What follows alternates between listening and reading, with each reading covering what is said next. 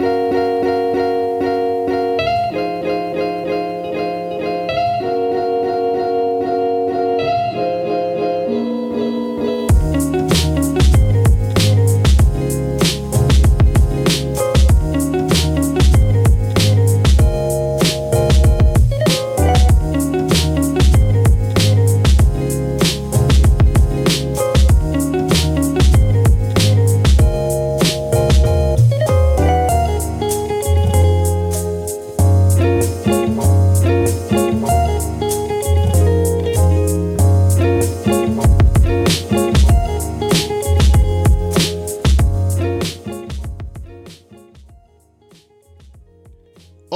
¿cómo están? Bienvenidos a una nueva edición de Arras de Lona. Soy Alessandro Leonardo y estamos aquí en el episodio número 436 del podcast. Pasen, pónganse como sean bienvenidos como siempre a un programa especial, en este caso como parte de la serie de Monday Night, hablando de un show importante, en este caso de WWF, con One Night Only, un evento en el Reino Unido que también escapa un poco a la programación regular de WWE porque es un evento que no se hace todos los años, ¿no? Y que es en el extranjero, así que un show interesante.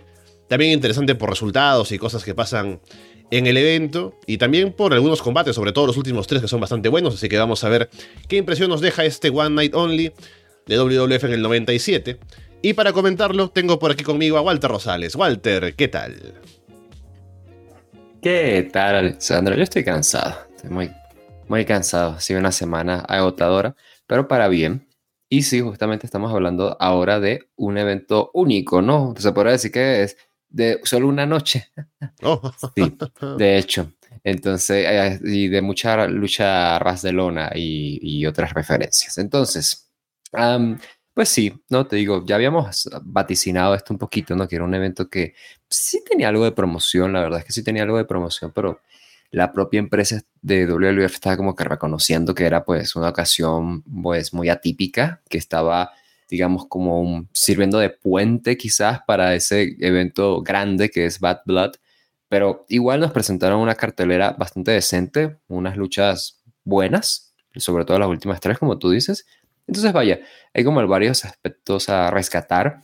No todos los días tenemos shows en el Reino Unido, ¿no? De ninguna empresa. Creo que WCW jamás hizo shows allá. Yo no recuerdo ningún show de WCW. Si lo hicieron, no fueron televisados. Y no, y no fueron a Canadá, creo. No, sal- no salían de Estados Unidos. Sí fueron, no, sí fueron a Canadá, pero fueron house shows. Eso, de eso sí estoy seguro. Mm. De eso sí estoy seguro. Porque hay, ¿sabes por qué lo sé? Ahí, para, para lanzarles este datito antes de que, antes de que empecemos. Yo recuerdo que WCW sí fue al menos en un house show a Canadá, porque en un house show en Canadá fue que, eh, ¿cómo se llama este tipo? Eh, ay, el de los ajá, Jack Rougeau le ganó a Hulk Hogan, ¿te acuerdas? Que fue una Ah, de las claro. únicas victorias limpias de Hulk Hogan, ¿no? Así, ya ves, eh, que dicen que Jack Rougeau pues soltó mucho dinero para que eso pasara, ¿no? Cuando la- la- él dice que la historia es que Hogan dice, no, no, no, vamos, ¿sabes? Sí, vamos a hacer esto, vamos a hacer esto, sí, sí, que tú me ganes. ah". Claro que sí, pero bueno, eh, eh, ¿sabes? No todas las veces hablamos de un evento en el Reino Unido en general, entonces vaya, siempre pues es divertido, ¿no? Volver allí un público distinto, sin duda reacciones distintas para los luchadores, entonces pues vaya, no dejo cosas que hablar este evento y bueno, pues ¿por qué no empezamos entonces? Sí, en primer lugar agradecerle a la gente que nos escucha en el Patreon, que lo hace con una semana de anticipación, y para el resto de personas que escuchan este show una semana después, les recomendamos que puedan seguirnos en el Patreon también y apoyarnos, que tenemos allí Monday Night, que es la serie a la que pertenece este evento, y además pueden hacerlo probando una semana gratuita, entrando ahí al Patreon, se pueden suscribir y la, y la primera semana no les cobran y pueden desuscribirse si quieren antes de que se cumpla el plazo, así que están bienvenidos a poder apoyarnos por allí y estar al día con lo que pasa en Monday Night y demás shows que tenemos, por supuesto, en el Patreon. Pero bueno, vamos con este One Night Only. El show empieza con un video sobre la carrera de British Bulldog, pintándolo como el absoluto babyface en Reino Unido. Y el primer combate de la noche es Dude Love contra Hunter Hearst Hemsley. Dude hace una promo antes del combate, dice que luego del combate podría irse a bailar con China. Suelta una frase ahí como de Austin Powers, ¿no? Ya en el combate, Dude saca ventaja y se pone a bailar. Hay una corneta como de estadio de fútbol. que es como que suena para que la, gente le haga barra a Dude Love. Hunter intenta tumbar a Dude con una zancadilla, pero Dude salta y él tumba a Hunter con la zancadilla. Dude persigue a Hunter por ringside, China lo sorprende con un lariat, Hunter domina, China golpea a Dude desde afuera también. Hunter se pone a empujar al referee, el referee le responde el empujón, Hunter retrocede, la gente se levanta con eso. Dude lanza a Hunter en un arm drag desde la esquina, aplica la suite Shin Music, remata con el double arm DDT, pero China pone el pie de Hunter en la cuerda. Hunter atrapa a Dude con el pedigree y se lleva la victoria. Bueno, ya hemos tenido combates antes de, Hunter y de Mick Foley, en este caso en el personaje de Mankind, como openers de pay-per-views y han funcionado, ya lo hemos hablado, ¿no? Y aquí en este caso no fue una excepción para nada, fue bueno verlo. Y es que además a mí me preocupaba, sabes que siempre es como uno de lo, que uno piensa es, bueno, ok, el combate de esa hora es Dude Love versus Hunter, pero ¿qué, ¿qué, diferencia va a haber? ¿Realmente va a haber diferencia? Yo honestamente pienso que sí hubo algo de diferencia, fue un combate que, por ejemplo, al verlo se concentró más dentro del ring en lugar de estar haciendo spots fuera me doy cuenta de que la forma de trabajar de, Hunter ahora los combates es siendo definitivamente mucho más heel, pero no con este tono de heel cobarde, ¿no? Apoyándose de, trampas, sino sí apoyándose de trampas, pero siendo un poco más agresivo precisamente, más yendo a lo que este personaje de Hunter está teniendo, ¿no? Ahora con esta alianza con Shawn Michaels y Shayna y Ricky Root. Y por el lado de Love, pues igual siendo un personaje bastante distinto a Mike, que estaba pensando, bueno, si va a haber una diferencia. Yo la verdad es que sí lo siento, creo que el personaje de Love se presta para ser más super babyface de lo que es Mankind, que Mankind puede tener momentos así como que se sacrifica y luego tiene su combat. Creo que con Love fue más jugar con el público y ya luego pues llegar con su, con su combat, ¿no? Em, creo que es una buena decisión que Hunter se dé la victoria. Después de todo, pues ya Foley le ha ganado a Hunter en el pasado y viendo el momento en que tiene este grupo o esta alianza, porque no es grupo todavía, que tiene Hunter, pues igual está bastante bien que él se lleve esta victoria, ¿sabes? Es algo que al final le conviene. Entonces, vaya, yo creo que estuvo bien. El público me dio la impresión que lo recibió bastante bien, ¿sabes? Y no sé, me, me llevó una buena sensación. Creo que no es un, un opener excepcional, pero es un opener que cumplió bastante bien y que me demuestra que Hunter y y Foley son capaces de hacer cosas distintas, ¿no? esa tarea se pone, ¿no? Se pone a la opción de que no pueden tener el mismo combate que solían tener antes en sus personajes anteriores. Sí, creo que fue un combate sólido. Como opener funcionó bastante bien. Es como em, un combate que tiene el público metido por los personajes, porque están muy con Love y Hunter está también con Hit como Hill. Y lo trabajan bastante bien, está la intervención de China desde afuera. O sea, hay elementos que enganchan bastante al público como para meterlos en el evento. No sé si habrá habido un dar match antes o algo así. Pero este funcionó bastante bien como para que el público empezara a meterse en el show. Y el resultado también pienso que tiene sentido, como decías, porque de los dos, Hunter es quien ahora está empezando a meterse en cosas importantes, como será la formación de DX. Mientras que Dudlov viene de perder el título de parejas y sí, es un personaje que se puede aprovechar, pero creo que es el momento de Hunter y del grupo que se está formando para empezar a destacar. Pero lo que sí me parece que va a convertirse en una tónica durante el show, y sobre todo en el main event, es que no se le da mucha alegría a la gente en este show. Es como que los favoritos pierden todos los combates importantes sobre todo, y al final queda una sensación como que ya uno piensa que cuando un show de WWF o de una empresa cualquiera, ¿no? Va a un territorio que no es el habitual de ellos, como Reino Unido, como en otros países, ¿no? uno dice, bueno, vamos a hacer un show que esté dirigido al público local y que de alguna manera los dejemos contentos, ¿no? Em, pero en este caso, como que no, casi como que mataron la ciudad, como se dice, eh, con los resultados y demás. Eh, pero ya llegaremos a eso en más detalle con los otros resultados del show, que son más importantes. Luego tenemos em, un combate que si este primero fue para enganchar al público, este fue bastante para desengancharlo. Tiger Ali Singh contra Leaf Cassidy. Leaf Cassidy, que por cierto ha venido trabajando en los últimos meses como Alex Novo en ECW, y lo traen aquí para un combate contra Tiger Ali Singh en el Reino Unido. Sony sale a hacer las presentaciones para este combate, Tiger Ali hace una promo para decir que es un orgulloso indio canadiense y el público abuchea eso. Su visión es que ningún niño en el mundo consuma drogas.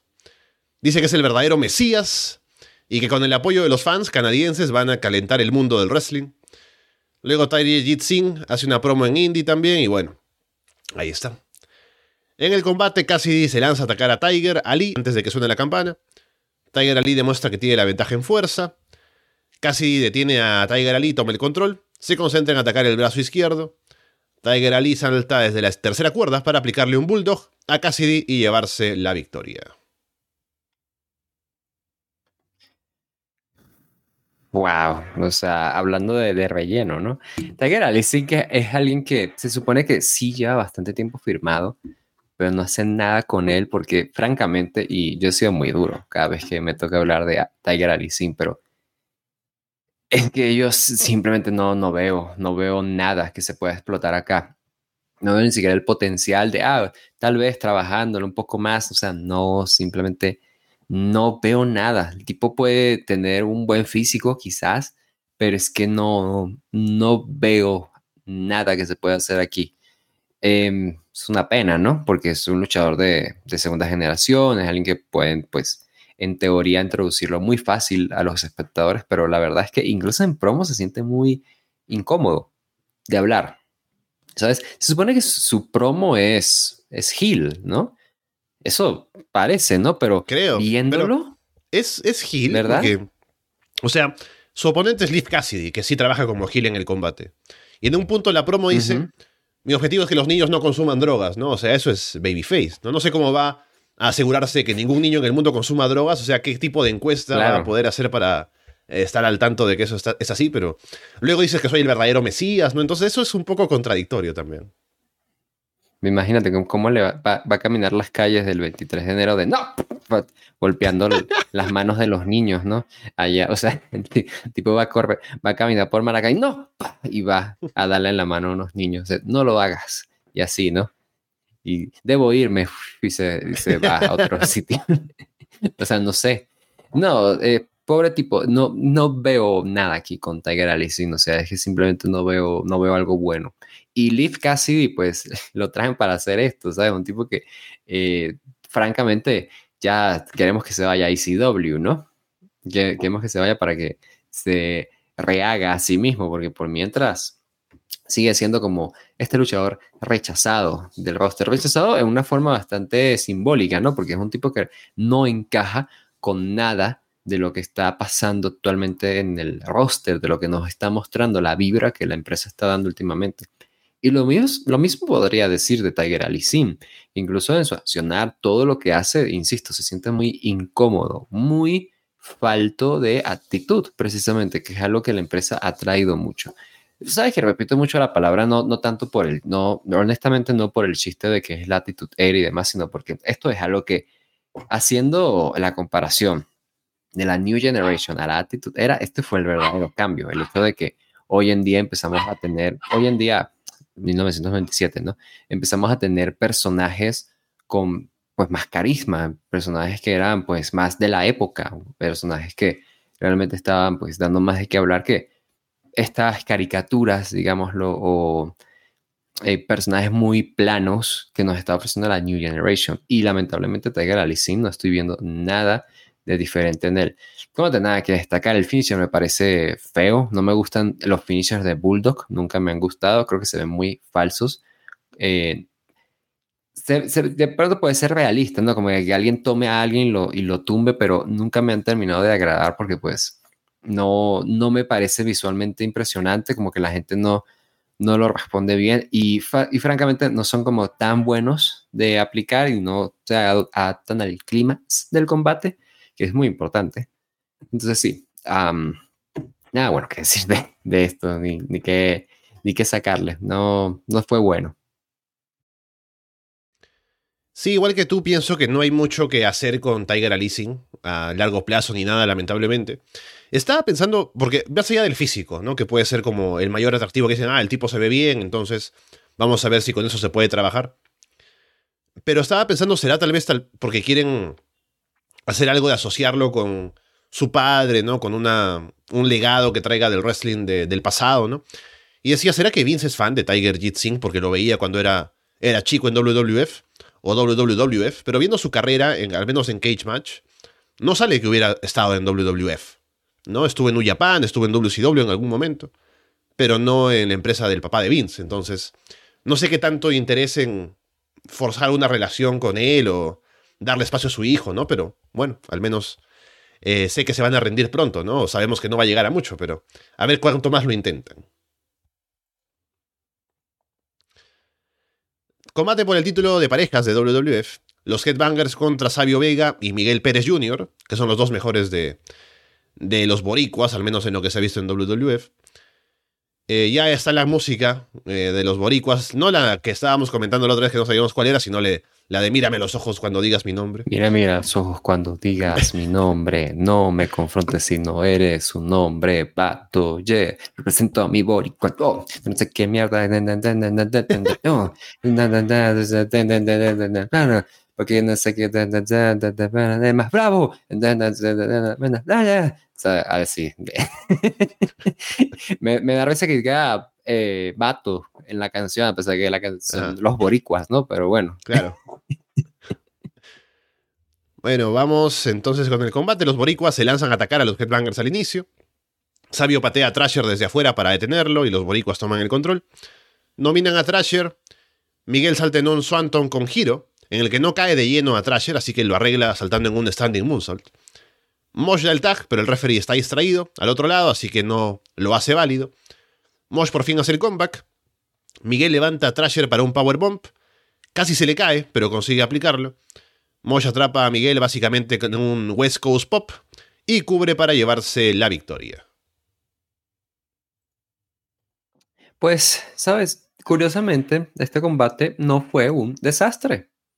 Y eso es bastante bueno, porque normalmente es lo que yo suelo decir de los combates de los headbangers, ¿no? Que son como cualquier cosa, simplemente van y hacen cosas, ¿no? Van y hacen derribos y qué sé yo, de pronto algún movimiento, pero acá honestamente, a pesar de que no es un combate necesariamente muy emocionante, o es un combate, digamos, eh, estructurado, es un combate que transcurre, que hay tags que tienen sentido, los, los dos equipos trabajan bien juntos, eh, no entre ellos, pero juntos, o sea, Miguel Pérez Jr., el, el, anterior eh, agente libre más cotizado de nuestro negocio, Miguel Pérez Jr., junto con Sabio Vega, el experto en triples amenazas, eh, trabajan bien.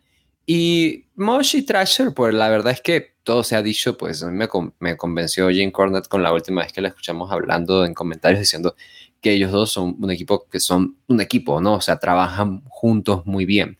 Entonces, al menos eso no fue un bodrio, fue quizás la mejor lucha que le hemos visto a los Headbangers, pero es una lucha muy promedio y que esto sea lo mejor que nos pueden ofrecer es preocupante, ¿sabes? yo creo que está bien que hayan ganado ellos, o sea, ¿sabes? Es conocido mi fanatismo por los boricuas, ¿no?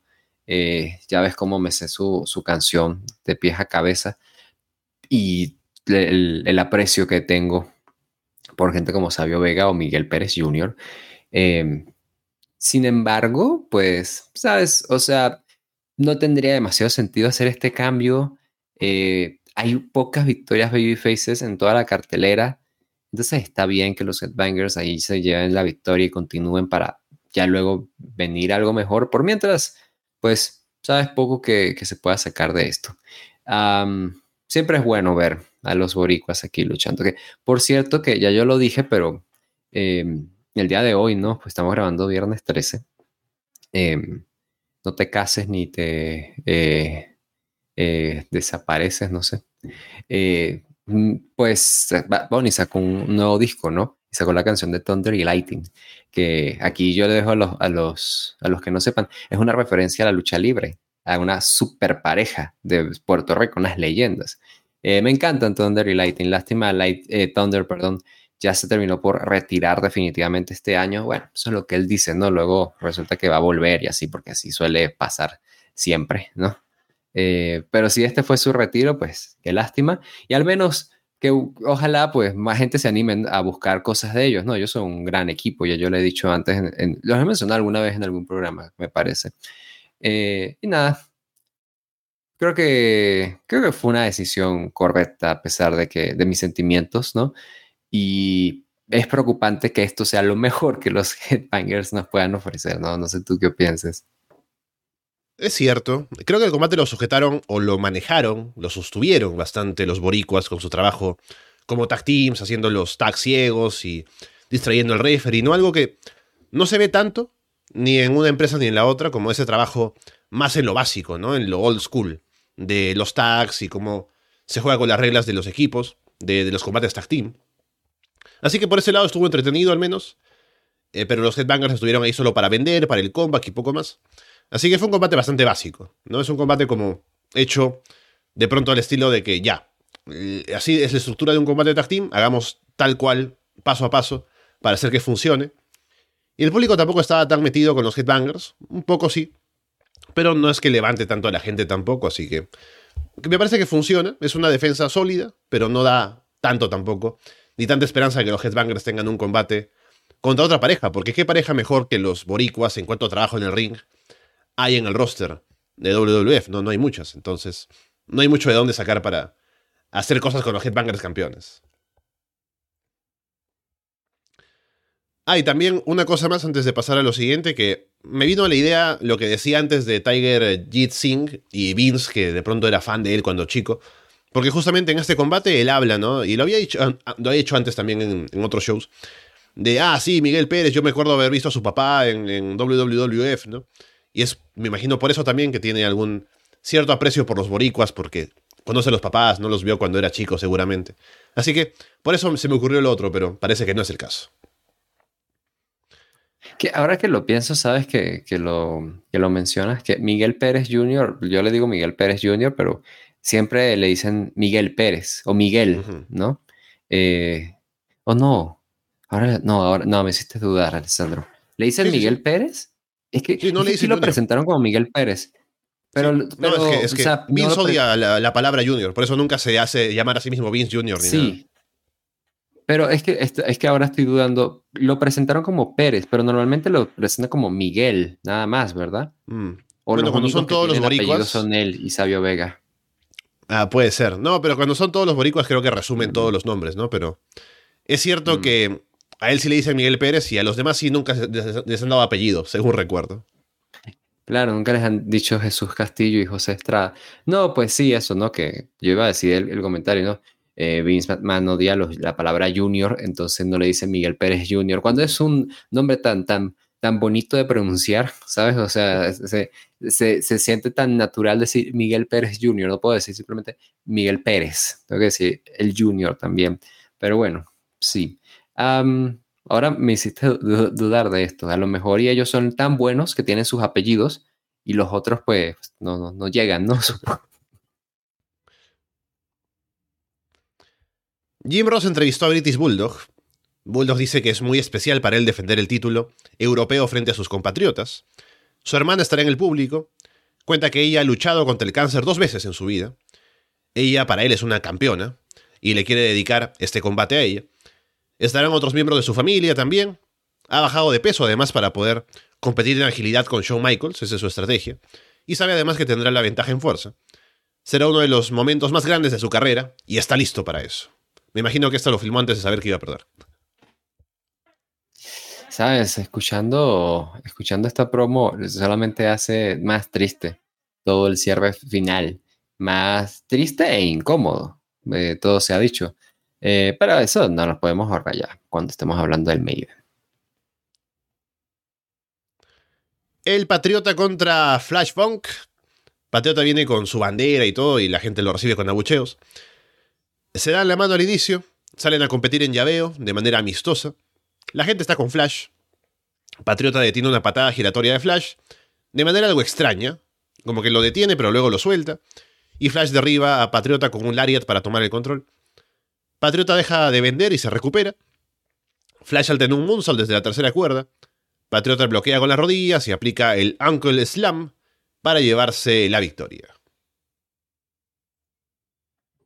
Pues es otro combate de relleno, es un combate que sin duda me, llama la atención porque me, me resulta curioso, no te voy a mentir, que tengan al Patriota en este evento, eh, con todo el concepto de One Night Only y toda la cosa, ¿no? Porque, o sea, ¿qué, qué iba a pasar, no? O sea, la gente iba a estar con el Patriota porque es Babyface, o tal vez no, porque es demasiado patriota para ellos, ¿sabes? O sea, podía ser un, pues un tiro en el pie, ¿no?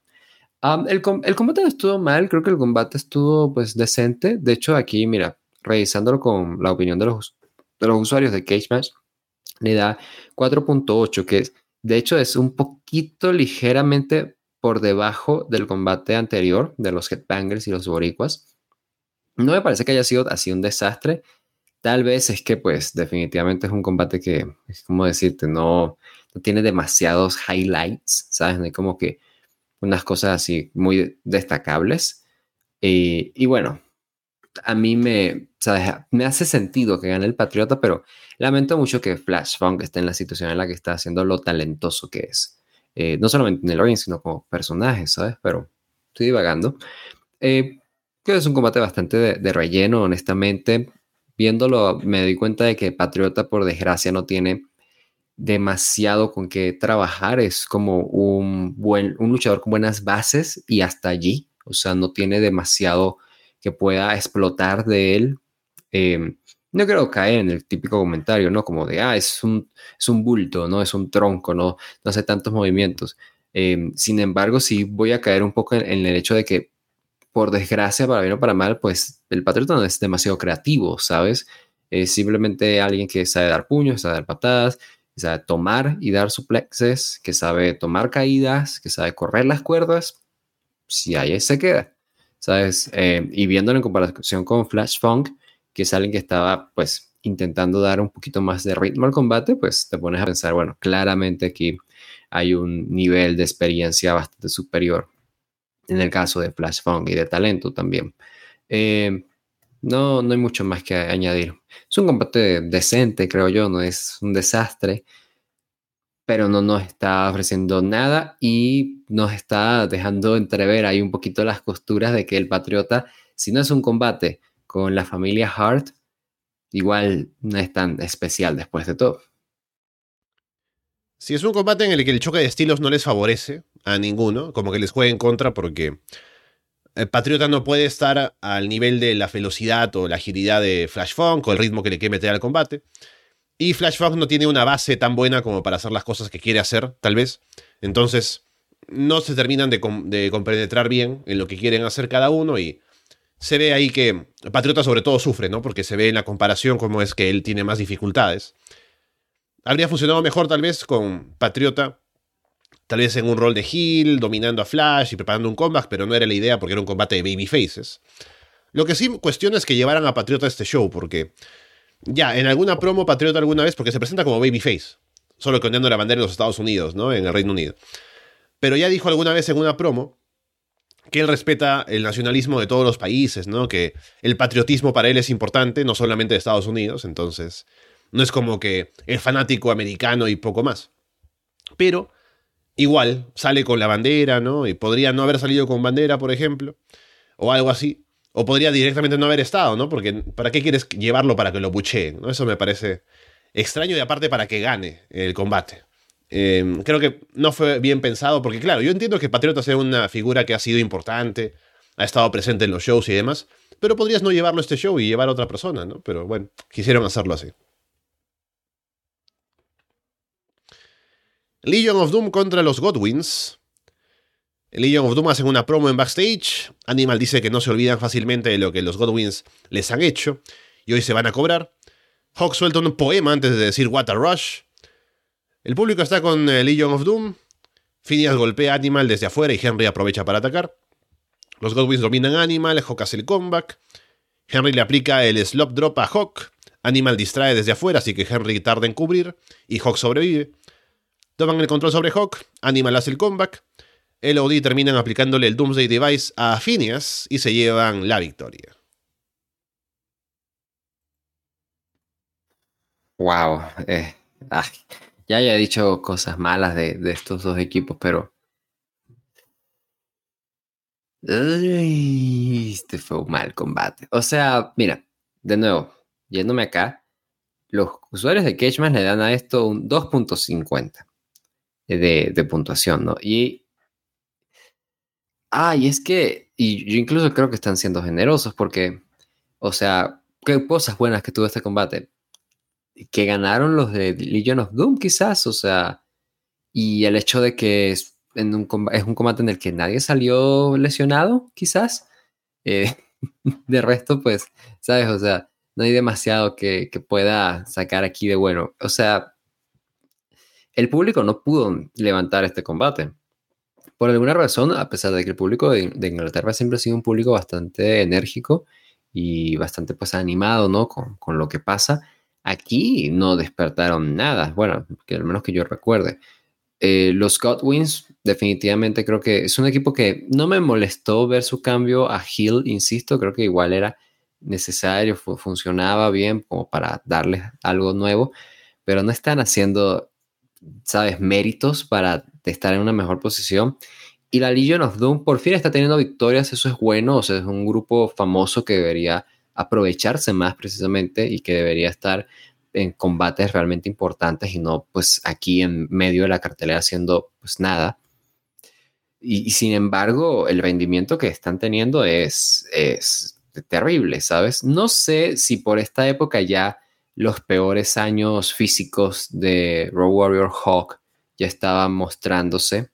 Eh, me parece que podría ser el caso.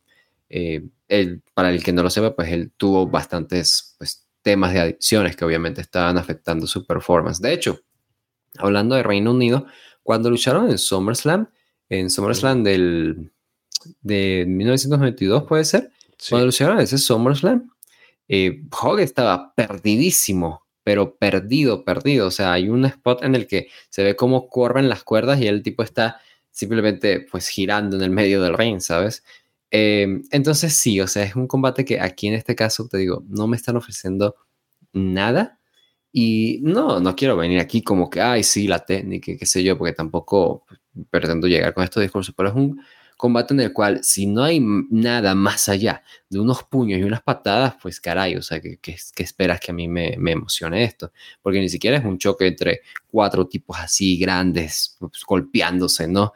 Eh, a lo meat de Miro y, y Powerhouse pero sí, o sea, qué decirte, me dejó bastante que desear esto y por desgracia, pues no creo que podamos ver algo mejor de parte de los Godwins. Pues, francamente, de parte de la Legion of ya a estas alturas de su carrera. Sí, muy flojo combate. Yo recuerdo alguna vez haber pensado que podrían sacar un buen combate por los estilos, ¿no? Pero tal vez tienen el potencial si tuvieran la intención de salir a pegarse duro y se acabó. Pero salen a querer trabajar un combate muy de estilo WWF de parejas, ¿no? Con dominio de los heels y el hot tag y todo eso. Y no funciona en el ring. El público Puede que esté algo metido con Legion of Doom por el, nombre que tienen y todo, pero no mucho más. Así que sí, el combate más flojo del show, definitivamente.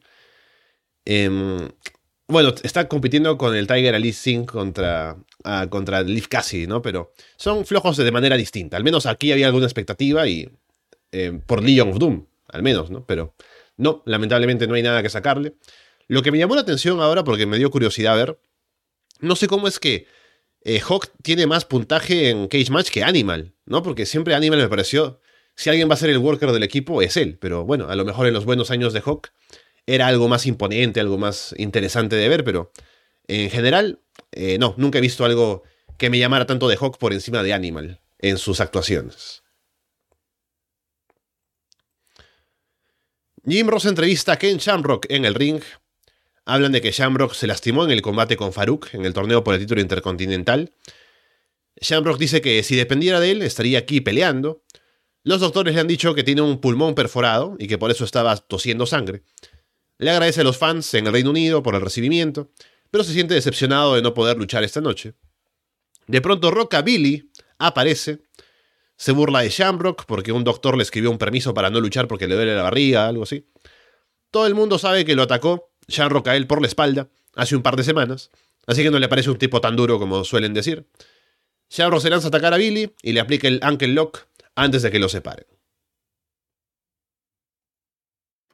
Sabes, em, como que no entiendo eh, el por qué traer a Ken Shamrock acá.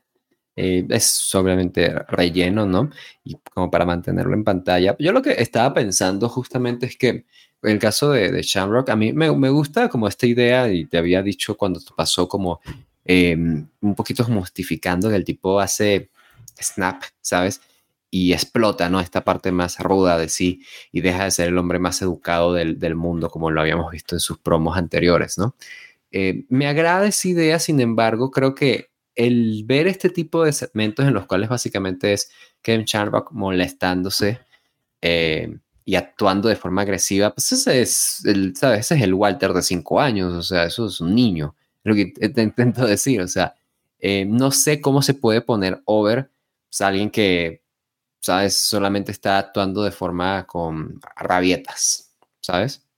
entonces sí, como que ahí estoy viendo algunas red flags, pero esto del cemento, pues nada más mucho que, que se pueda decir me sorprende que Billy Gunn esté aquí en ropa de luchar, ¿no? Eh, como, para, ¿por qué, no? Se estabas burlando de Kevin Shamrock porque tú no tienes una lucha. No sé. Pero bueno, um, poco, poco más que, que añadir de esto. Es bueno ver a, Shamrock, sin embargo, y ojalá, yo, yo espero, pues, pueda entrar en cosas más interesantes, ¿no? Eh, estaba en ese torneo por el título intercontinental. Eh, no sé si con esta lesión esté de baja del torneo yo voy a suponer que, que no, porque no había un anuncio. Pero por mientras, vaya, ojalá que llegue algo bueno pronto para él y podamos tenerlo, pues, explotando más esa fase agresiva sin necesariamente, pues, explotar esas red flags que ahora yo estoy notando. Sí, porque Shamrock avanzó, si no recuerdo mal. Le ganó a Farouk y luego lo atacó la Nation of Domination, ¿no? Así que a ver qué pasa con eso. Y con la lesión, que eh, podría ser kayfabe, pero no sé. Eh, habrá que ver si hay algún reporte o si esto lleva a que tenga que estar fuera por un tiempo. Bret hace una promo en backstage. Dice que esto es como luchar en casa. En su corazón sabe que es el mismo campeón que ha sido por años y que tiene muchos fans en Inglaterra. No subestima a Undertaker porque sabe que también tiene mucho apoyo. Hoy hará lo mejor posible, que es probar otra vez que es el mejor que hay, que hubo y que habrá. Espera que Taker vaya con todo, sabiendo que por lo que está pasando ahora con su otra historia con Sean y demás, y con Kane y qué sé yo. No sale a pelear él esperando lo peor, siente que tiene la ventaja local, y Vince ahí le increpa, ¿no? Porque la reacción que recibe Brett desde que aparece en la pantalla es mixta. El público, por una parte, lo apoya, pero por otro lado también se escuchan abucheos. Y Vince le pregunta si realmente le importa si la gente eh, lo apoya aquí o no, si le cae bien a la gente, ¿no? Y es un momento bastante curioso porque no sé si Brett estaba preparado para esta pregunta, pero porque él está, me parece, esperando que la, gente lo apoyara en su mayoría, ¿no? Porque él es heel en Estados Unidos, pero babyface en teoría para todo el mundo por fuera. Y Vince le pregunta, ¿de verdad te importa si la gente te apoya o no, si te quieren o no? Y Brett se termina como pensando ahí como un momento de pausa, ¿no? Para reflexionar sobre esta pregunta y termina diciendo, sí, sí me importa. Y acaba la promo. que, que, no sé, todo tan curioso, ¿no? Me, parece, sí, ya, ya lo decía como, em, está raro, ¿no? Porque en teoría pues, él sería como el babyface, pues sí, del mundo, pero pues no sé, tal vez es que son fans que ahorita pues están simpatizando un poco más con Shawn Michaels, porque con todo Shawn Michaels se llevó unas buenas reacciones en este, en este show, ¿sabes? Al menos al inicio cuando estaba entrando, ¿no? Ya una vez está luchando con Bulldog, pues Bulldog pues se lleva con todo al público, pero no, no fue tampoco, de hecho cuando Shawn entró, Shawn entró pasando las manos al público, así, entonces tuvo una buena, eh, una buena acogida por parte del público. Ahora, con respecto a Bret pues sí, me llama la atención y es que además creo que no fue un buen uso de él. Eh, ya yo he defendido alguna vez a Bret en el apartado de promos. Creo que es alguien mejor de lo que la gente le da crédito. No estoy diciendo que sea infravalorado, ni mucho menos. Es un John Mosley, ¿no? No es un eh, Piper o un The Rock en absoluto. Creo yo, sin embargo, que es alguien que sí tiene unas cualidades que se pueden explotar bastante bien en el micro pero en este caso no fue un buen uso, sobre todo porque sí pareciera como que eso fue, digamos, bastante sí improvisado y él se lo tomó por sorpresa, ¿no? Y es que, ¿qué haces con la respuesta? O sea, o sea, como, ok, ¿cuál, cuál, qué, qué, ¿cómo debo tomar esto? Debo tomar como de, ah, realmente Bret Hart es Hill para todo el mundo. Ya, ya lo veo, ¿no? y además, ¿qué? es tu jefe el que te está preguntando, ¿no? Es como el tipo que te está armando el personaje que te dice, ya, ahora te vas a responder lo que tienes que responder, Brett, no se te ocurra responder tonterías, ¿no?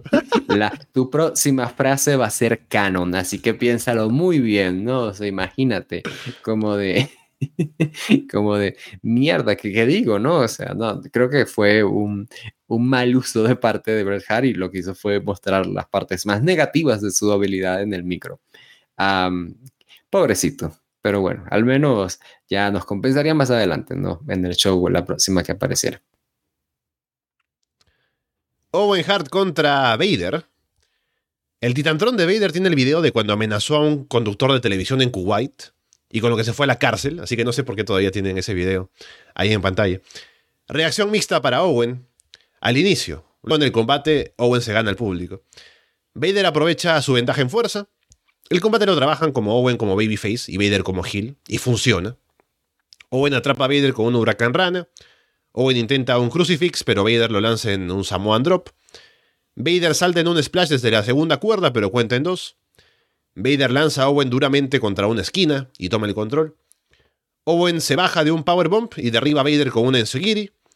Owen aplica el sharpshooter y la gente se levanta con eso, pero Vader llega a la cuerda.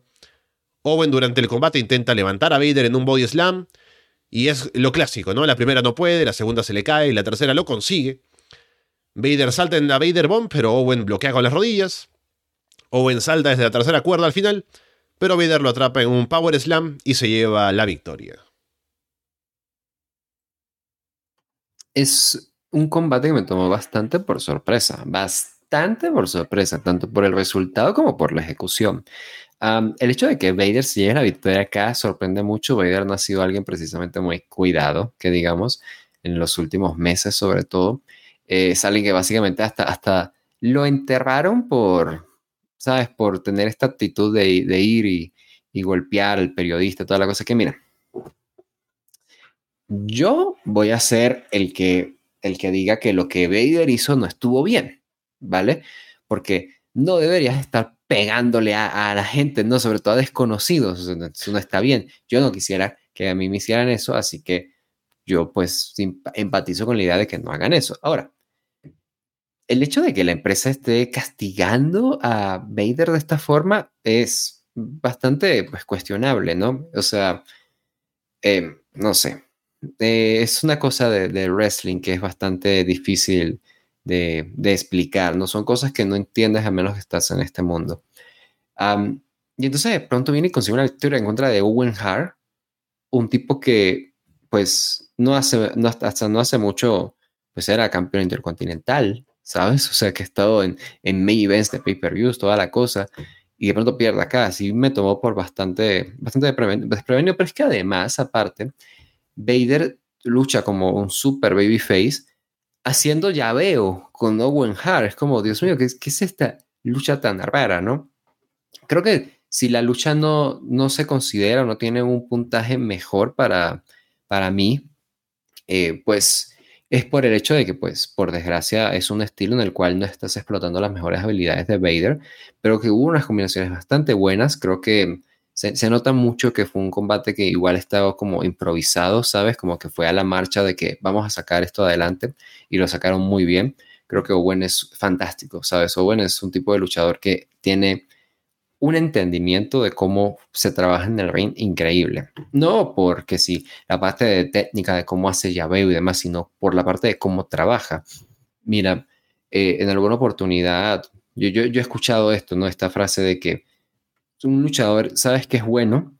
Cuando hace que alguien con mal cardio o alguien que no puede cargar una lucha eh, sin, sin planearla desde el inicio, salga adelante. Y Owen eh, tiene este relato que contó Kurt Angle, de que Kurt Angle de pronto tuvo un par de entrenamientos y, lo trajeron a un dark match en WWF y dijeron, bueno, ahí vas, cinco minutos, lucha, ¿no? No, pero es que no tengo nada planeado. Y Owen el que le tocaba enfrentarse a él, dijo, no te preocupes, tú sígueme. Y lo siguió. Y para Kurt fue como de, caray, no puedo creer que aguanté una lucha de cinco minutos, ¿sabes? Mi cardio es increíble. Pero no es que su cardio era increíble, es que supo trabajar muy bien con Owen Hart, precisamente. Eh, y aquí se notaba mucho esto, como estas combinaciones bastante naturales, bastante buenas, en las cuales Vader respondía como un babyface, que incluso tenía cosas bastante atípicas, ya digo, como ese llaveo que de pronto se lanzó contra Owen, y Owen siendo pues este heel que aún así está haciendo lucir bastante bien a Vader con, a través del selling o a través de, de su propio dominio hacia él, aplicándole sharpshooters y demás vaya, creo que fue un combate eh, entretenido, fue un combate divertido de ver. La verdad es que estuvo, estuvo interesante. No es un gran combate, pero es un combate que, vaya, me queda ahí como una pequeña, eh, una pequeña joya ahí escondida, ¿no? Sobre todo de parte de Vader, que me sorprendió verlo aquí teniendo, pues, este combate, ¿sabes? Como que, wow, no sabía que Vader aún tenía esto en él, ¿sabes? Y de parte de Owen, pues, es bueno ver que saque combates así sobre todo con rivales tan diferentes, ¿no? Entonces, eso habla mucho de la habilidad de él y es una pena, lo perdimos muy pronto a Owen Hart, pero ver que es capaz de hacer cosas como esta, con alguien como Vader, que tiene un estilo tan distinto al suyo, vaya, eh, me pone muy feliz, me pone muy contento ver cómo, cómo es que son capaces de hacer algo como esto en un pay-per-view que de pronto no estábamos dando nada por, por sentado y terminó pues sorprendiéndonos con este combate si fue el primer combate destacado del show, destacado de verdad. Eh, lo que decías de Owen es una pena que también lo perdiéramos antes de que llegara gente como Eddie Guerrero, Chris Benoit, Chris Jericho al roster, ¿no? Que habría sido muy interesante de ver. Pero hablando de este combate, eh, también me puse a pensar que desde que empezamos a ver Monday Night y hacer los shows, hemos tenido a Owen Hart siempre como heel, ¿no? Y tuvimos recién aquí la chance de verlo trabajando como babyface. Y la verdad que funciona muy bien. O sea, es un personaje que podría, o un luchador en general, que podría aprovecharse bastante en individual, como Babyface con un push o algo. Pero no lo hicieron nunca, lamentablemente, en WWF. Pero aquí muestra que tiene bastante de ese potencial de poder enganchar al público, de poder meterlo para que estén apoyándolo a él y que tengan realmente ganas de verlo ganar. Y lamentablemente, el combate creo que también habría sido mejor si Owen lo ganaba. ¿no? Como que el público estaba preparado, estaba listo para celebrar la victoria de Owen y termina ganando Vader, ¿no? Y apagan bastante al público. Es el primer momento del show. Eh, ya también había reaccionado un poco mal con lo de Dude Love perdiendo, ¿no? Pero es un combate menor, eh, no hay tanto ahí que, esté en juego. En este caso, con Owen y con toda la Hard Foundation ya metidos en cosas, en, en los tres combates principales. Creo que era el momento de que Owen ganara. Creo que Vader no es que gane demasiado ganándole a Owen en este show. Y cómo estaba el público, era el momento, o era un momento bastante eh, adecuado para hacerlo, pero eh, no, parece que no lo vieron, o tal vez no pensaron que sería tanto así, pero fue un combate tan bien trabajado que demandaba ver que Owen ganara, pero no, no le dieron la chance. Undertaker hace una promo desde las sombras. Dice que Bret Hart solo tiene esta noche para probar que merece ser el campeón de WWF. Shawn Michaels ya no será el referee, así que tendrá que enfrentarlo a él uno a uno. No habrá nadie esperando a golpearlo en la cabeza con una silla. Si bien Brett tiene a los fans alrededor del mundo, convencidos de que es su salvador, en realidad es un demonio, y lo expondrá como tal. Cuando termine esta noche y Brett esté mirando a la muerte a los ojos, que se prepare para descansar en paz. Sabes, sé que es una promo bastante, pues, escrita. Sé que es una promo bastante básica, pero nada más quería decir que extrañaba mucho una buena promo de parte de Taker. Creo que desde que dejó de ser campeón, curiosamente, el nivel de promos ha subido bastante, sobre todo las partes de, promos ante el público en vivo, ¿no? Creo que eso ha mejorado muchísimo. Tal vez porque ya no le toca actuar como de, no, mi secreto, nadie debe saber que, nadie debe saber que soy furro. Así como el, secreto, ¿no? Que, que Polver este, le está, ocultando, el que va a revelar. Eh, creo que eso ha aportado mucho, pero sí, sabes, me gustó mucho. Hacía un tiempo que no veía una broma así tan, tan bien de parte de Taker. Me, me agradó ver eso y sobre todo siendo para un combate, pues, tan, tan importante, ¿no? Un combate titular en pay-per-view. Entonces, pues vaya, no sé, eso me cayó me cayó como una buena noticia, digámoslo, ver ese aumento o esa mejora de parte de Taker en ese, aspecto. El combate es por el título de WWF, Bret Hart contra Undertaker. Hay reacción mixta para ambos porque hay apoyo para ambos lados, entonces hay abucheos también. Brett saca ventaja al inicio, le quita la protección a una esquina. Brett salta desde el filo del ring hacia afuera, Taker lo atrapa y lo lanza en un Spinebuster sobre el piso. Taker domina, hasta que Brett lo detiene con un DDT. Taker lanza a Brett con la esquina expuesta, y Brett la recibe de pecho. Y se ve bastante duro ese golpe. Taker se pone a atacar el pecho de Brett. Brett se concentra en la pierna izquierda de Taker. Brett aplica la figure 4 en el poste. Luego la figure 4 en el ring, pero Taker le da vuelta. Taker va por un leg drop entre las piernas de Brett. Brett, luego de que Taker cae, lo atrapa ahí y engancha el sharpshooter. Para, o sea, con las piernas ahí lo va enganchando, da la vuelta y recién aplica el sharpshooter. Eh, que es bastante interesante cómo llega la llave. Taker rompe la llave a pura fuerza. Brett intenta usar la campana, pero Taker se le adelanta con una Big Boot. Taker luego quiere usar la campana, pero el referee se la quita. Taker se distrae con el referee. Brett aprovecha para atacar la pierna otra vez. Taker lanza a Brett afuera del ring y tumban a un camarógrafo. Taker levanta a Brett para el Tombstone Pile Driver. Brett se agarra de las cuerdas y termina con la cabeza atrapada en el medio. Taker o ataca a Brett ahí. Y el referee decide parar el combate por descalificación. Taker le aplica un choque slam al referee. Sacan a Brett de, entre las cuerdas. Taker le aplica otro choque slam a Gerald Brisco que estaba por ahí. Así que el combate es un gran combate con un horrible final.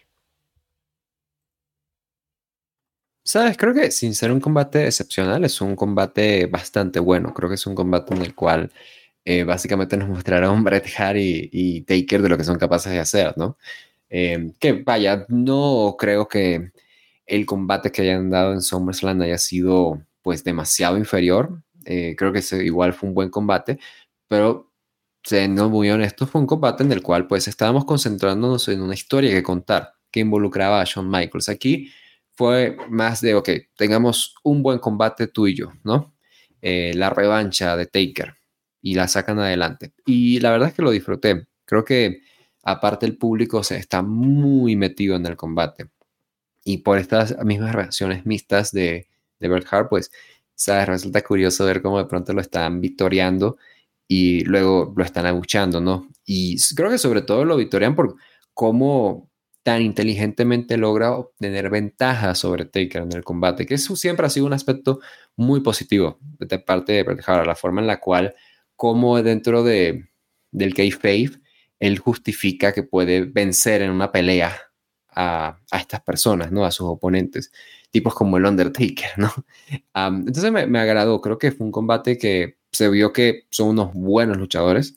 Eh, Taker y Brett han luchado antes en el pasado y lo que ha quedado en, en evidencia es que sin duda es que Taker es un muy buen luchador el cual sabe trabajar con alguien que es un buen luchador, ¿no?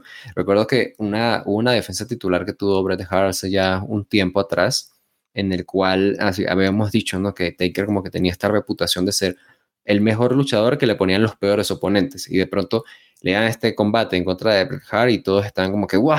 Estuvo increíble, ¿sabes? Hay que hacer esto más seguido, ¿sabes? Eh, esto fue igual como una especie de recordatorio, ¿sabes? Taker ya ha venido de dar unos buenos combates recientemente, ¿no? Como el que tuvo contra Shawn Michaels en el pasado pay-per-view, el mismo que tuvo contra Bret Hart en, en SummerSlam ver aquí este combate, vaya, me gustó, creo que, insisto, estuvo bastante bien. El final, por desgracia, es lo que pues termina aguando la fiesta, ¿no? Y es que, ¿sabes? O sea, he de admitir que se, se pusieron en la, contra la espada y la pared en esta ocasión WWF, buqueando dos combates como estos. Peter Hart versus Undertaker y Shawn Michaels versus British Bulldog, porque es como de, ok, no, no queremos que Taker y Sean, pierdan, pero deberíamos de ganar, hacer de ganar acá. Taker no puede ganar el título. No queremos que, tenemos que siga siendo campeón. Mm, pero Sean debería de ganar el título europeo a Bulldog en su casa. ¿Sabes cómo se pusieron contra, contra la espalda y la pared, insisto? Y es que, ¿sabes? Han hecho shows así antes, ¿no? Pero son shows que no, no, no importan, no están grabados, nada. Esto fue un pay-per-view, entonces no hay, no hay ni cómo justificarlo, ¿no? Diciendo de que, ah, no, no, bueno, esto nunca pasó, ¿no?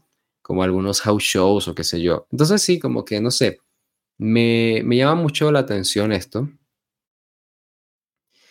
el hecho de que hayan buqueado estos combates, pero al menos para los efectos, para lo que fue el combate en el ring, este, esta defensa del campeonato mundial, creo que estuvo muy buena, la verdad, me, me, disfruté bastante. Y el final, sí, me, me, me, hago un poco la fiesta, pero no me elimina todo el gran trabajo que están haciendo previamente estos dos. Creo que se lucieron bastante en esta ocasión. Sí, un combate muy bien trabajado con eso de Taker yendo por el pecho, por ejemplo, que es un, un enfoque de combate que no se ve comúnmente. Brett por la pierna y que toda la estrategia de ambos se concentre en atacar por ahí. Que sea como un juego también de de pronto quién saca ventaja de qué manera y, y cómo es que funciona todo eso en el combate con los pequeños detalles. Así que un combate que es largo, pero que se estructura bastante bien como para que te enganche en ver qué es lo siguiente que van a hacer, por dónde van a ir, por acá, por allá. Solo que claro, es como dices, o sea, tenemos un combate en el que ninguno debería perder y por eso nos sacamos un final así que no deja satisfecho a nadie. Y mm, creo que ya sumado al combate anterior, ¿no? Que tuvimos un final que bajó para de cara al público, que quería ver ganar a Owen, bajó bastante los ánimos. En este caso, tal vez se hubieran molestado con que ganara Brett o que ganara Taker, porque había reacción mixta para ambos, pero un final tan así como de house show deja incluso más insatisfecho al público, porque dice, bueno, no hubo nada, ¿no? ¿Qué pasó al final? Se acabó el combate porque sí y ya está. Es como... Em, eso, un combate de house show, ¿no? En el que dices, hay un combate bueno entre luchadores importantes, pero como ninguno puede perder, hacemos una descalificación y ya está. Así que pienso que sí, el combate es muy bueno. El final lamentablemente le baja el promedio, pero sí creo que es bastante recomendable eh, para verlo por el trabajo de ambos en el ring, que fue impecable. Pero creo que ya esto sumado a lo anterior y sumado también a lo que vendría después, dejó bastante frío al público. O tal vez caliente, pero en el mal sentido, en la parte final del show. Shawn Michaels hace una promo en backstage.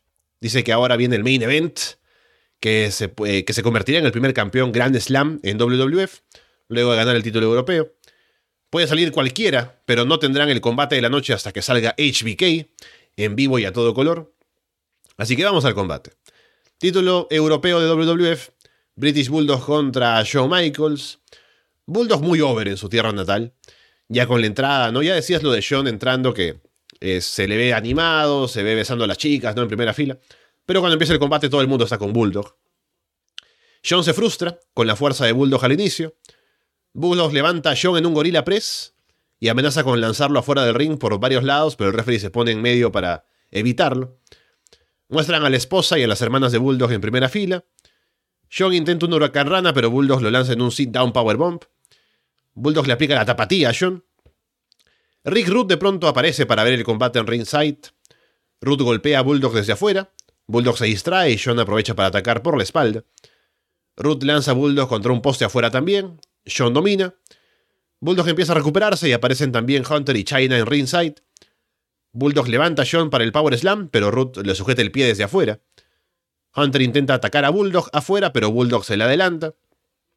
Bulldog levanta a John para el Power Slam en ringside, pero su pierna se queda atrapada en el agujero que separa la barricada porque este show tenía la barricada, pero había una elevación entre el nivel del ring y la gente, entonces hay un agujero en medio de la barricada y la parte ya del piso en ringside, así que ahí queda Bulldog atrapado, o queda su pierna atrapada. Ruth, Hunter y China le lastima más la rodilla ahí a Bulldog, y Hunter le aplica el pedigrí en el piso, John le quita la protección de la rodilla a Bulldog y se la lanza a Diane Smith. John le aplica la figure four a Bulldog, con Hunter y China ayudando desde afuera también. Bulldog se acerca a la cuerda, pero Ruth lo tumba con un puñetazo. Bulldog parece que se va a recuperar, pero termina desmayándose. Y John se lleva la victoria. Y es un momento en el que la gente no le queda muy claro al inicio qué ha pasado, ¿no? Porque de pronto estaba Bulldog en la llave, no se rindió ni nada, pero el referee para el combate. John se levanta, y anuncian que John gana el título europeo y ahí la gente se vuelve loca. Empiezan a tirar cosas al ring como si fuera el NWO. John hace una promo, dice que esto es para la Hard Foundation y especialmente para Diana. John le aplica otra figure for a Bulldog. Diana entra a detener a John, pero China la sujeta. El resto de la Hard Foundation aparecen y ni siquiera es como para que golpeen a los Hills y la gente se vaya un poco más contenta, ¿no? Los Hills escapan y se van a celebrar en el escenario Y así termina el show. En Reino Unido con la gente en eh, un, eh, amotinaje, ¿cómo le dicen? En un riot, ¿no? ¿Cómo se dice eso en español? en una tangana. Exactamente, Walter. Adelante. un en un despelote. creo que el término legal es despelote. bien, bien, bien. Pues, mira, em, em, a ver, hablando de esto, hablando del combate en sí, creo que, creo que es un muy buen combate, la verdad. O sea, no es un combate así como tan bueno como el anterior, pero creo que es un combate en el cual yo me quedé pensando muy, wow, estos tipos debieron haberse enfrentado muchas más veces, ¿no crees? O sea, Bulldog pudo haber sido un rival al título mundial de Shawn Michaels fácil, pero pues no, prefirieron que sí a Jerry Lawler, ¿sabes? O sea, no sé, como que debieron enfrentarse de sin duda muchísimo más, porque es que viéndolos me pongo a pensar como de, son, una, son las dos luchadores que pueden tener una química bastante marcada, ¿sabes? Siendo que Bulldog es alguien que es el típico powerhouse, que levanta personas, ¿no? Mientras que Shawn Michaels es alguien que exagera en su selling, pero es un selling perfecto de heel, ¿sabes? Eh, y como Babyface, pues su selling es perfecto para un comeback de Babyface, ¿no? Entonces, como que me agrada mucho esta combinación, creo que aquí me quedé con la impresión de aquí pudieron haber hecho tantos combates y pudieron haber hecho cosas bastante buenas entre ambos. Por el título intercontinental, mundial, una rivalidad, eh, qué sé yo, ¿sabes? Ah, mira, ahora que lo pienso, sí recuerdo que es verdad, eh, había habido una defensa de Shawn Michaels en contra de British Bulldog, eh, y sí, había sido un buen combate, ¿sabes? Aquí lo que pasa es que me llama la atención porque pues es un cambio, ¿no? En, la, en las interpretaciones. Siento que ahora Sean es el, el heel en este combate. Eso lo disfruté, creo que por, por, por, eso mismo, por todo este, esta combinación y este selling que está haciendo Shawn Michaels, pues se hizo bastante ligero el combate. Eh, me gusta, eh, con todo eh, las intervenciones de los demás, como que hacen lucir muy fuerte a Bulldog, teniendo que aplicarle el pedigree fuera y qué sé yo. Lo que no me gusta es el final, precisamente.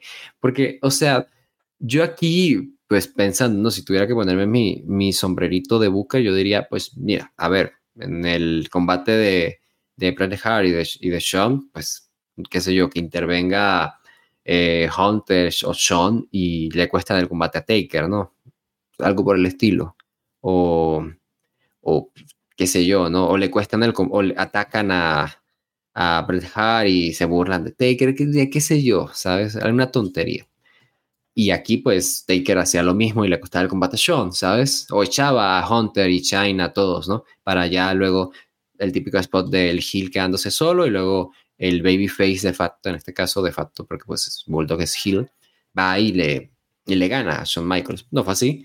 Le dieron la victoria a Shawn Michaels. Y miren, estábamos hablando, Alessandro y yo, antes de empezar esto, porque aparentemente, al menos lo que estaba reportando, eh, lo que estaba reportando Dave Meltzer para la época, eh, es que todo esto era planeado.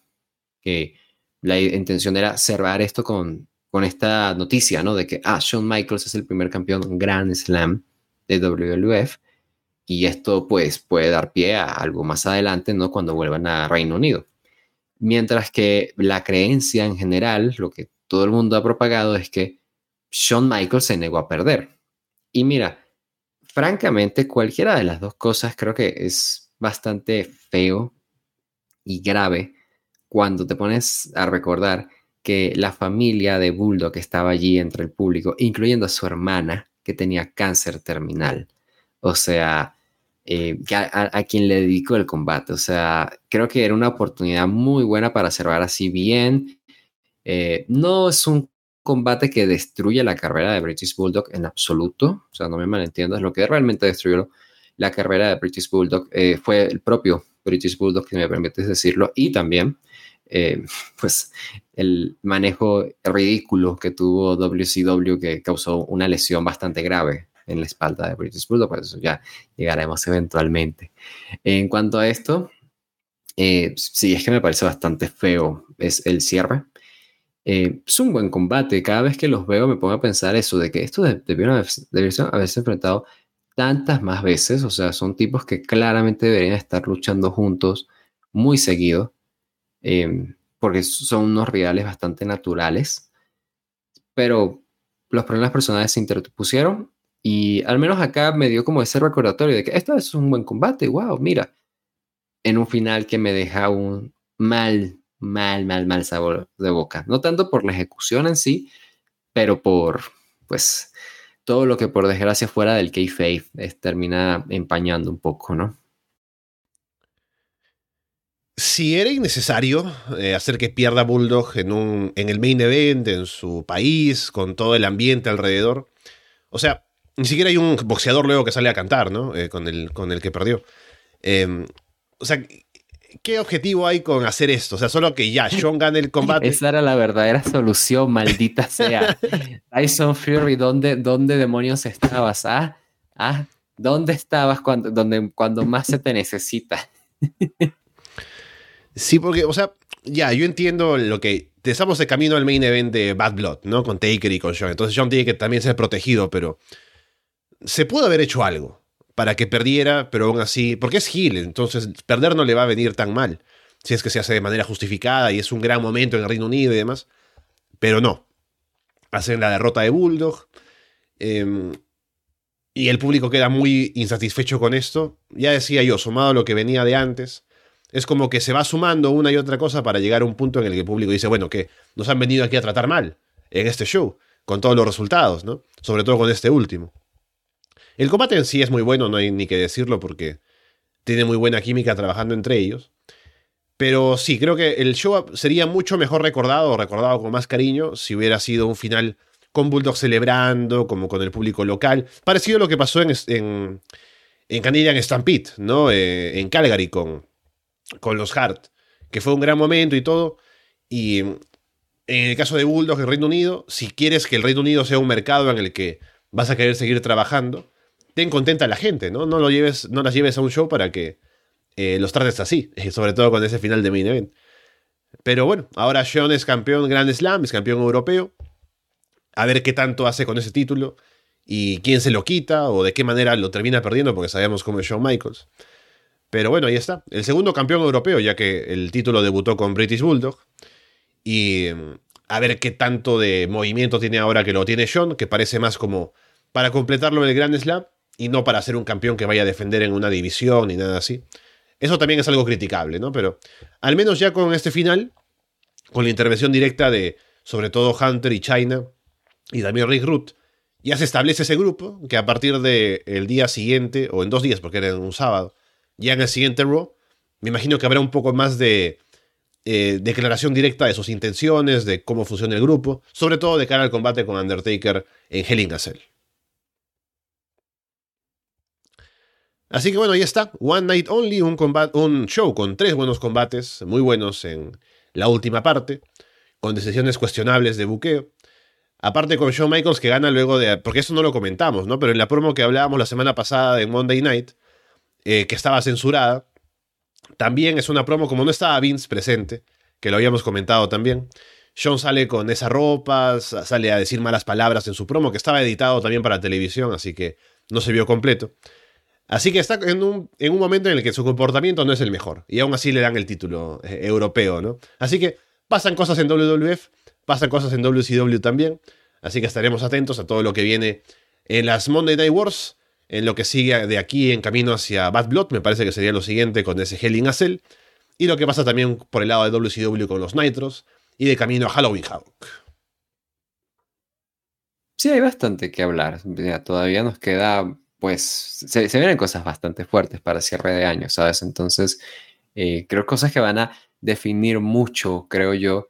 Pues no, no creo, o sea, está bastante obvio, ¿no? Que definieron lo que fue el, wrestling en aquella época, pero creo que sobre todo va a ser como un punto de inflexión quizás y aquí vamos a de pronto tener una tendencia tú y yo en cuanto a los programas eh, o, ¿sabes? Vamos a forjarnos opiniones allí por cómo van a cambiar las cosas tan radicalmente. Entonces, vaya, va a estar muy bueno, muy divertido, obviamente. Si ustedes están en el Patreon de Arbacerona, ustedes ya saben que están en mi corazón. Y además, yo sé, yo sé que ustedes van a dejar también su like, su comentario, todo, sus cinco estrellas también en Spotify, en Apple Podcast, todo eso, por el nuevo episodio de Off Topic que acaba de salir, que estamos sacando, pues fíjate, Alexandro, estamos sacando off topic, ya sacamos todas las revisiones de Batman que debíamos, luego hablamos ahí de TKO, ¿no? La nueva fusión de UFC y de WWE, y esta vez me toca hablar con Fede de See No Evil 2, la secuela, ¿no? De See No Evil, eh, ocho años después de la, del debut de Kane como monstruo en el cine, sale su secuela y pues estuvimos ahí hablando o intentando hablar de la película, ¿no? Eh, y pues nada, ya pues obviamente estaremos sacando más cositas por ahí. Yo por mientras, pues estoy muy agradecido con todos ustedes y espero pues seguir viéndolos por acá. Todos un abrazo y gracias por su atención. Con eh, todo eso dicho, por ahora los dejamos de parte de Walter Rosales y Alessandro Leonardo. Muchas gracias y esperamos verlos pronto.